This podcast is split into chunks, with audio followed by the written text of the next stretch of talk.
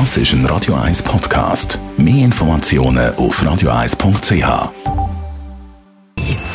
Best auf Morgenshow wird Ihnen präsentiert von der Alexander Keller AG. Ihre Partner für Geschäfts- und Privatumzug, Transport, Lagerungen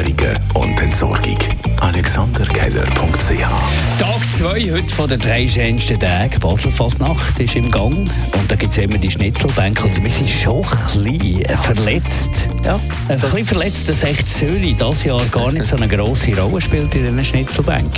Hey, im Fall gar nicht. Gar nicht einmal so groß, ehrlich gesagt.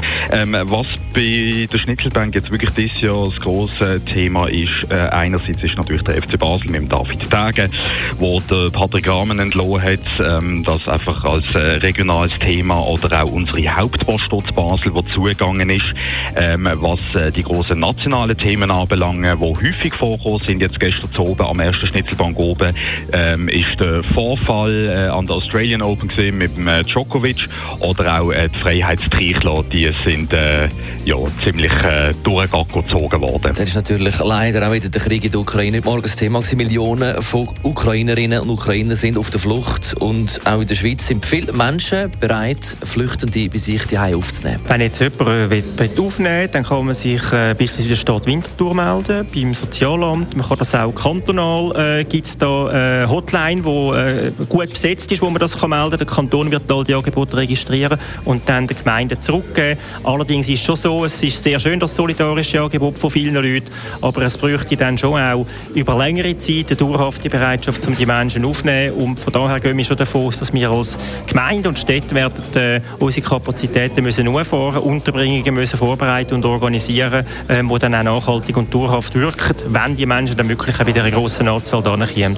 Und auch wegen dem Krieg sind natürlich Benzinpreise in der Schweiz massiv gestiegen. Da hilft eigentlich nur noch sparsam fahren. Also am effizientesten ist natürlich, wenn ich mir mal grundsätzlich überlege, ob ich das Auto überhaupt brauche. Also ich meine, weißt, ich kann ja mal 200 Meter zum Wegführer laufen, ohne dass ich mit dem Auto muss gehen. Das wäre mal die erste, das wäre mal am effizientesten. Und dann, wenn ich am Fahren bin, ist noch eigentlich wichtig, das Gas früh wegnehmen, also vorausschauend fahren schauen, dass ich im Fluss kann bleiben kann. Die meiste Energie wird beim Anfahren verbraucht. Also schauen, dass ich das Auto möglichst immer kann am Rollen behalten kann. Nachher kann ich aber auch mal den Luftdruck überprüfen. Wenn ich zu wenig Luft drin habe, habe ich sehr viel mehr Rollwiderstand, es braucht mehr Benzin. Jetzt, wo die Skisaison langsam vorbei ist, unbedingt die Dachträger oben runternehmen, Dachboxen, das ist äh, mit einem sehr hohen Luftwiderstand, also geht der Verbrauch recht tun. Ich glaube, Luftdruck, äh, Luftwiderstand und möglichst vorausschauend fahren sind so die drei Hauptsachen, die sehr effizient sind. Die Morgenshow auf Radio 1. Jeden Tag von 5 bis 10.